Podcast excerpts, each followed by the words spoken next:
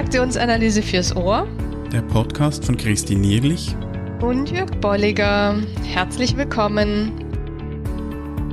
In dieser Episode blicken wir auf das Jahr 2018 zurück. Du hörst Ausschnitte aus einigen unserer letzten 19 Episoden. Lehn dich zurück und genieße mit uns wesentlicher Punkt von Erfolgen, und ich glaube, da gibt es genügend Studien auch inzwischen tatsächlich dazu, ist die Beziehung zum Therapeuten. Mhm, ja, also ja. wie schafft es der Therapeut, diese Beziehung aufzusetzen? Und wir sagen ja auch immer äh, als Thealer, wie kann ich antithetisch oder vorbildhaft mit demjenigen einüben? Ich bleib mal bei den Antreibern, ne? sich zum Beispiel nicht zu mhm. beeilen mhm. oder ähm, dass der andere merkt, er oder sie kann sich hier so zeigen, wie er ist.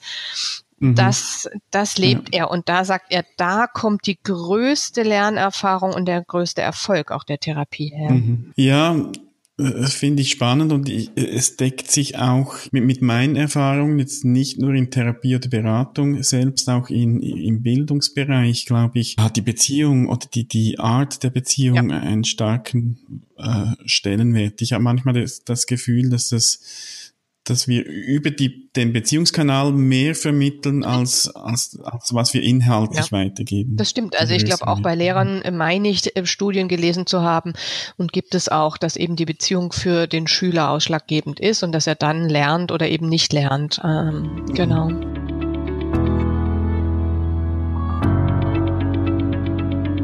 Eine Frage zuerst, Ulrich, an dich. Wie, wie bist du zur Transaktionsanalyse gekommen? Eigentlich mit mehr oder weniger starken Widerständen.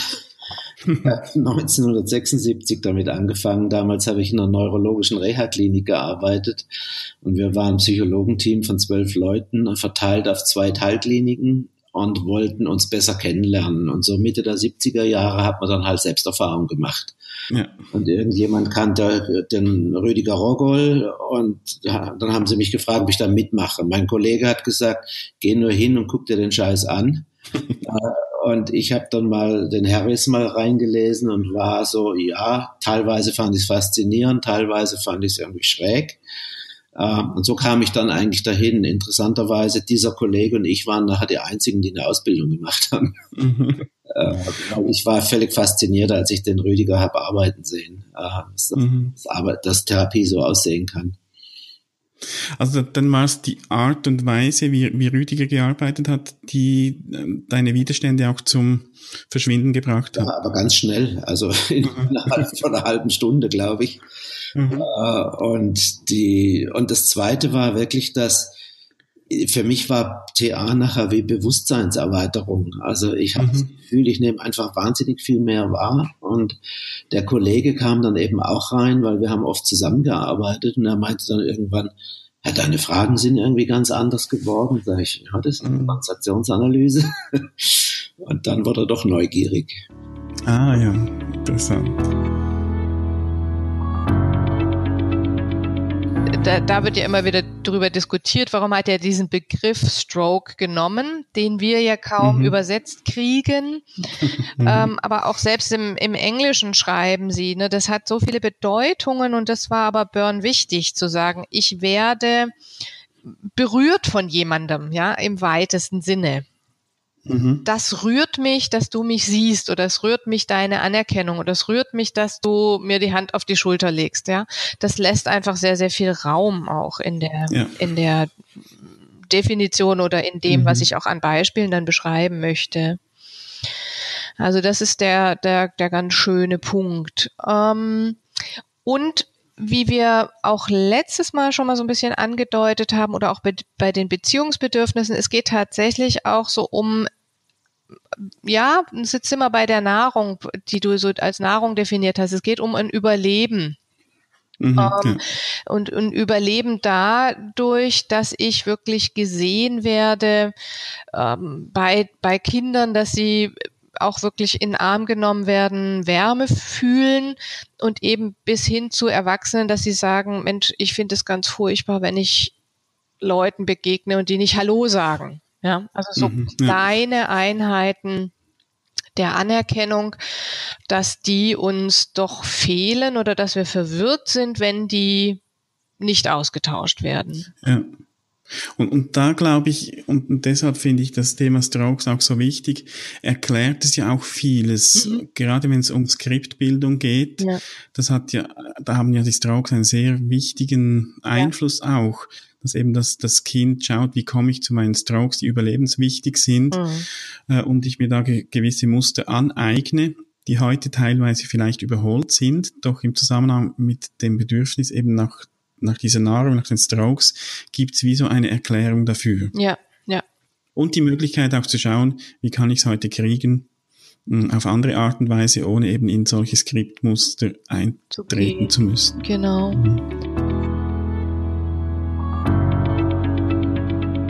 Der zweite, bitte nicht um Strokes, wenn du welche brauchst, finde ich immer wieder auch ganz prägnant, gerade auch ähm, in dem Geschäftsumfeld, in dem ich mich mhm. bewege, da geht's, finde ich, auch sehr, sehr stark um Feedback. Da komme ich immer wieder auf den Punkt, ja, haben Sie denn schon mal gefragt, wie das wirkt? Oder sind Sie die Präsentation schon mal mit jemandem durchgegangen? Ne?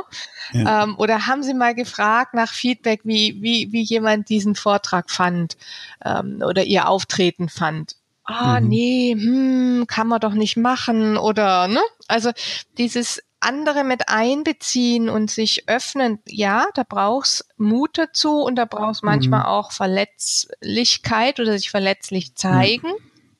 dazu und auf der anderen Seite entsteht ja ein, ein für beide Seiten ein enormer Gewinn. Ne? Ich krieg eine Info, ich krieg Zuwendung und der andere ebenfalls. Der andere hat ja da auch einen mhm. enormen Gewinn davon, dass er an meinem Geschehen beteiligt ist, dass er wichtig ist. Genau. Und ich glaube, es sind wirklich zwei Aspekte, wie du das sagst. Das eine ist wieder, das macht man doch nicht. Mhm. Uns drauf bitten. Und das andere ist die Angst davor, was kriege ich denn zu hören? Mhm. Und da ist vielleicht dann auch die Verknüpfung schon zu, zur dritten Regel, nimm keine Strokes an. Nein, beziehungsweise zur vierten, lehne keine Strokes ab. Ja ähm, ich muss ja dann auch nicht alles annehmen, was mir jemand sagt. Ja. Wenn jetzt irgendein Typ sagt, ach, das sollst du in der Präsentation anders machen, mhm. das gefällt mir nicht, ja. dann kann ich es für mich überprüfen, ob das, ob ich da einen Sinn darin sehe in diesem Vorschlag und ich entscheide dann, mh, ich bin froh, dass du mir sagst und ich mache es trotzdem anders. Ja. Also es ist oftmals, machen wir es vielleicht auch nicht, weil wir dann schon äh, das verknüpfen mit der Idee, ich muss es dann auch umsetzen, wenn, mir, mhm. wenn mir jemand etwas sagt. Ja, oder auch vor allen Dingen, und da geht es ja hier auch drum um dieses, um diese die große Angst auch vor Ablehnung. Also das, das mhm. Motiv, dazuzugehören, ist ja ein sehr großes für uns alle. Und das nehmen wir möglicherweise vorne weg, ne, dass es mhm. jemand sagen könnte, nee, gebe ich dir nicht. Ja. Mhm auch ein Beispiel, äh, kannst du mich mal kurz in den Arm nehmen? Ich brauche mhm. das jetzt gerade. Ne? Da, da kommt vielleicht deutlicher raus, dass jemand sagen könnte, nö. Mhm. Ja, was ja. mache ich denn dann? Ja, und da finde ich, da, da sprichst du gerade etwas an, was ich denke, was da auch noch dazu gehört, äh, beim um Strokes bitten, auch ganz konkret darum bitten, mhm. was für Strokes, dass ich denn will. Ja. Es, es kann ja auch mal sein, dass ich sage, ach, ich bin irgendwie mit dieser Arbeit nicht so zufrieden. Ich möchte jetzt aber nicht Verbesserungsvorschläge, sondern ich möchte mal hören, was Person XY da Positives sieht. Mhm. Dann kann ich auch direkt sagen, kannst du mir bitte mal für diese Arbeit, diese Präsentation sagen, was da gut daran ist. Ja. Genau. Dann, dann hole ich die, die positiven. Oder eben, wie du gesagt hast, ich brauche eine Umarmung, magst du mir die geben? Mhm oder was auch immer es dann ist, also auch konkret darum zu bitten, was ich jetzt im Moment brauche. Da kann ich das Risiko natürlich auch ein bisschen eingrenzen, dass nicht irgendwas kommt, das ich im Moment ja. gar nicht hören will. Ja. Und was natürlich eine Hauptvoraussetzung ist, dass ich mir selber im Klaren bin, wie es mir gerade geht und was ich brauche. Mhm. Ja, da sind wir nochmal an einem ganz zentralen Punkt.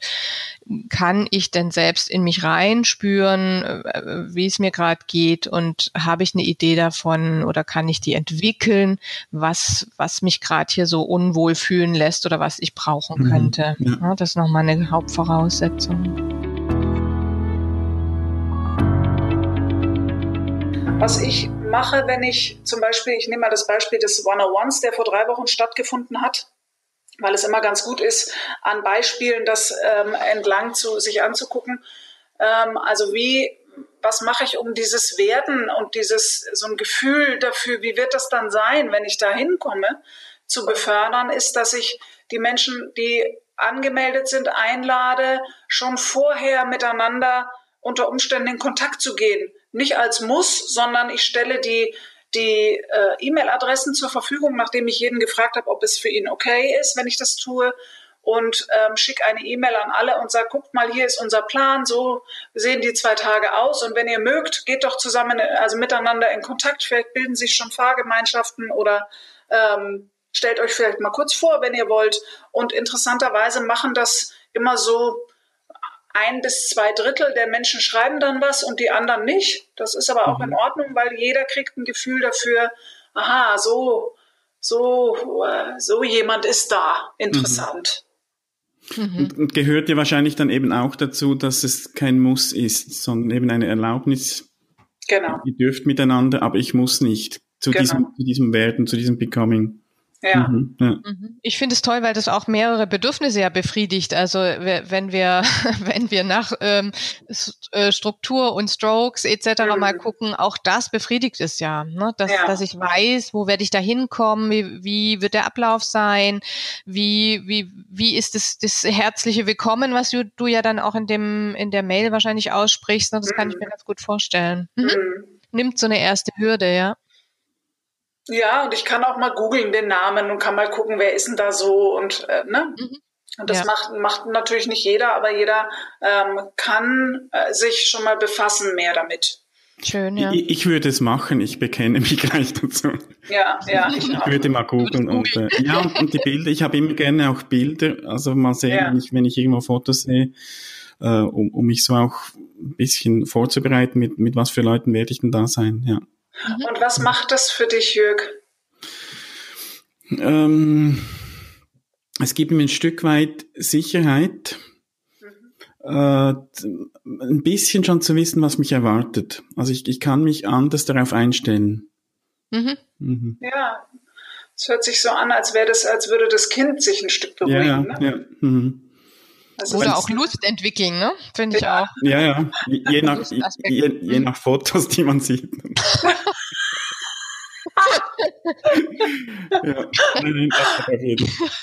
das erste Konzept, was ich im Workshop vorstelle, ist der Okay Coral. Okay, cool.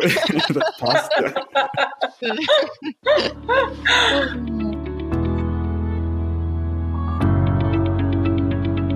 Und dann bin ich relativ schnell ähm, in den 101 reingewandert, mhm. um mir das Ganze mal ein bisschen näher anzugucken. Und das war ein ziemliches Aha-Erlebnis. Also mhm, mhm. da waren da waren viele Dinge äh, und mir schoss es eigentlich die ganze Zeit durch den Kopf. Ja, kenne ich, ja, kenne ich. Ach, so mhm. ist das. Ah, ach, mhm. okay. Was war denn so ein Highlight?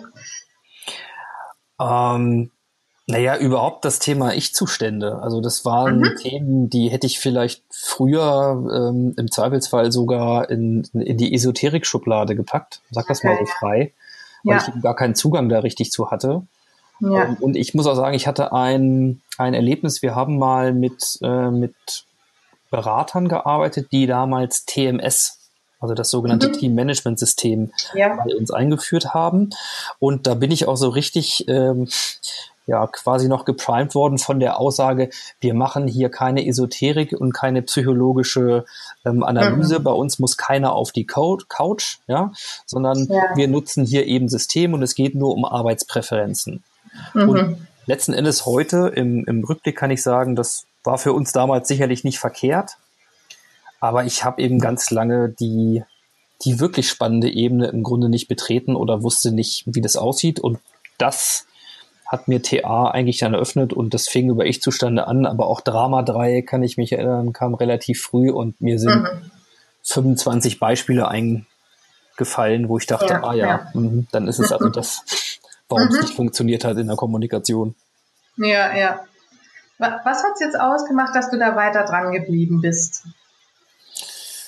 Hm, na, ich habe am Anfang die Vorstellung gehabt, ich setze mich da in so einen Kurs und dann erzählt mir jemand, was für Modelle es gibt und wie das geht und wie ich das jetzt machen muss, ne? wie ich jetzt mhm. führe.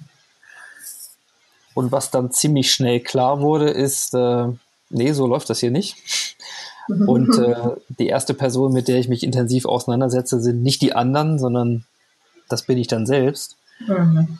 Ähm, ja, und ich glaube, dafür habe ich erstmal selber einen, einen glaube ich, ziemlich großen Bedarf gehabt, mich mit diesen Dingen auseinanderzusetzen, mich selber besser zu verstehen und deswegen ähm, war das so nach einer kurzen Irritationsphase im Grunde dann die eigentlich spannende Reise, die auch bis heute ähm, im Grunde das maßgeblich treibt. Also TA ja. dann wirklich in meiner jetzigen Rolle als Coach und so mehr einzusetzen, das kam eigentlich erst ein bisschen später und äh, hätte am Anfang auch gar keinen Sinn gemacht. Wäre ich noch gar ja. nicht so weit gewesen.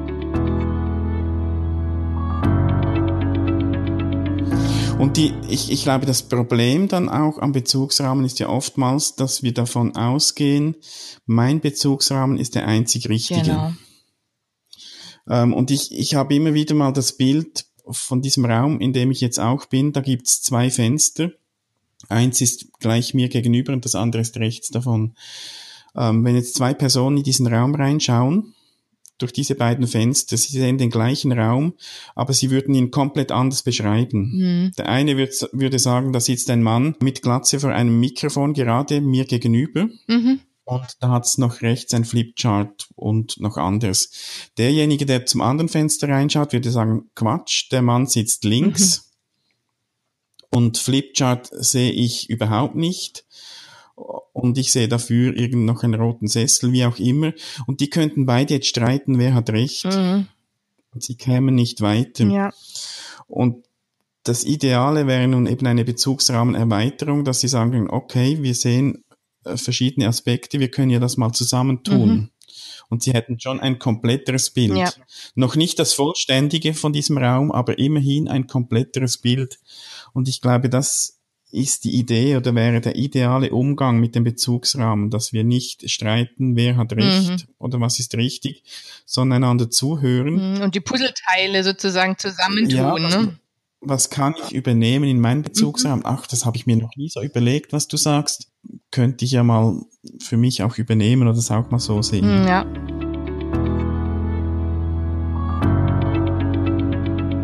Eine tangentiale Transaktion heißt, jemand geht nicht auf das eigentliche Thema des Stimulus ein. Ja. Beispiel also, der Coach fragt dann, äh, welche Schwierigkeiten haben Sie konkret mit Ihrem Vorgesetzten?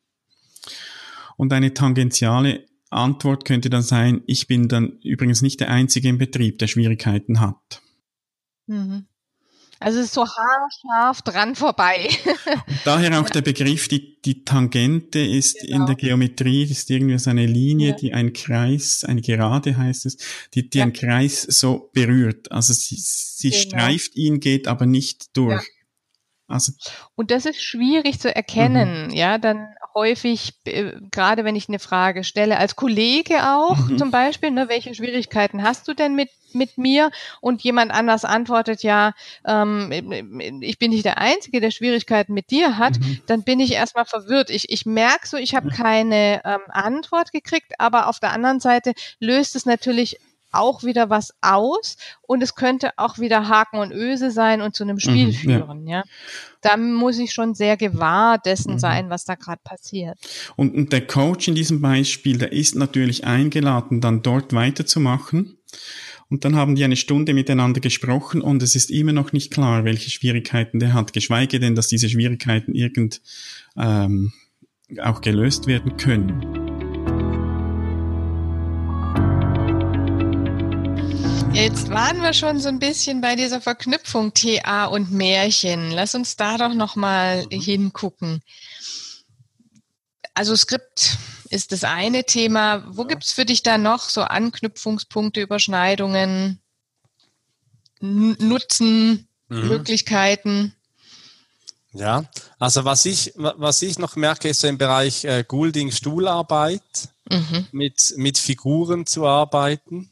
Ja. Ähm, einerseits vielleicht konkrete Lebensfiguren aus der eigenen Biografie oder dann eben auch, wenn es äh, einen Kontext gibt zu einem Märchen, zu, einem spezifischen, zu einer spezifischen Geschichte, ähm, dann auch mal in eine, in, in, eine solche Figur, die prägend ist, auch mal hineinzugehen. Mhm, mh. Das ist etwas, was mich noch äh, wo ich merke, da, da geschieht noch was, so in der Nähe von der Gestaltthematik, ja. äh, wo, wo sich Dinge auch abschließen lassen oder abrunden lassen. Ähm, ja, und dann eben schon auch in der Verbindung von Grundkonzepten, dann auch Ich-Zustände oder äh, ja. Grundpositionen. Mhm. Ähm, gerade wenn es um berufliche Themen geht, äh, Vorgesetzter, Angestellter, so im Thema König und, und was alle. Ah, schön, sehr schön, ja. ja, und da, und da darüber nachzudenken, wie, wie gehe ich um mit diesem König zum Beispiel, also mhm. führen, führen von unten. Ähm, wie, welche Listen gibt es vielleicht auch, dass ich in meiner inneren Haltung äh, auch vielleicht das, die alten Muster nicht mehr, die alten konfliktären Muster nicht mehr weiterführen mhm. muss, sondern dass ich mich auch neu ausprobieren kann in einer, in einer beruflichen Situation. Mhm. Weil die, in dem Märchen ist ja schon, das Kernelement ist ja schon der Mut auch und äh, der Mut zum Leben und auch Lösungen zu finden. Und ich denke, da, das finden wir in jedem Lebensbereich auch mhm. wieder daran anzuknüpfen. Ich habe immer wieder Menschen auch erlebt, die haben tolle Konzepte oder auch Feedback-Regeln oder sind auf Seminar gegangen, wo sie gelernt haben, wie gebe ich Feedback. Mhm. Und das sind alles gute Sachen. Ich möchte das nicht grundsätzlich in Frage stellen. Ich glaube, wenn aber die Haltung nicht stimmt, ja.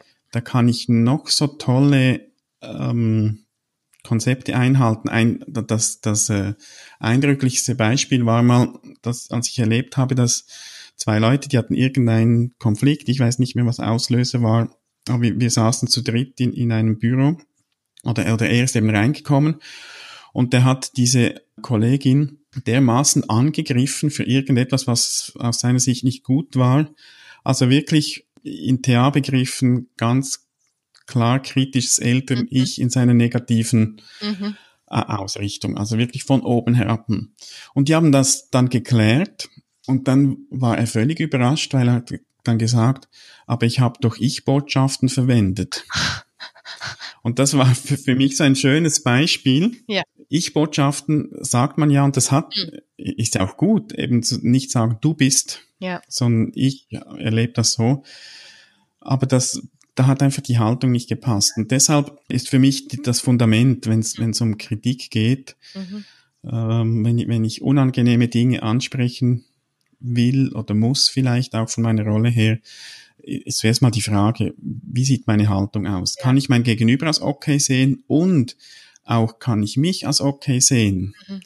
Weil wenn ich das Gefühl habe, ach, wenn ich das jetzt anspreche, da bin ich nicht mehr in Ordnung, dann werde ich die Kritik auch nicht gut rüberbringen können. Ja. Also ich finde da zwei Aspekte nochmal wichtig, genau dieses a Tool, ähm, also oder andersrum, a fool with a tool is still a fool. ja, also das, das nützt alles nichts. Ich habe einen, ein, wie du sagst, ne, ein, ein Training zum Thema Feedback, dann habe ich ein, ein Werkzeug, aber noch lange nicht, wie ich damit umgehe und wie ich mhm. den ansetze. Und das ist, finde ich, auch ein wes wesentlichen Aspekt und vor allen Dingen genau dann dieser Aspekt, der mir auch hilft zu sagen, okay, ich brauche dazu eine Vorbereitung, ich kann das nicht jetzt mal zwischen Tür und Angel machen. Mhm. Ja, sondern ich muss äh, entweder mich gut vorbereiten oder ich muss es halt immer mal wieder trainiert haben, so dass ja. es so zu meinem eigenen wird und zu mir passt, damit ich damit auch eben wie mit einem Werkzeug sehr elegant und und ähm, eben eingeübt umgehen kann. Mhm, ja.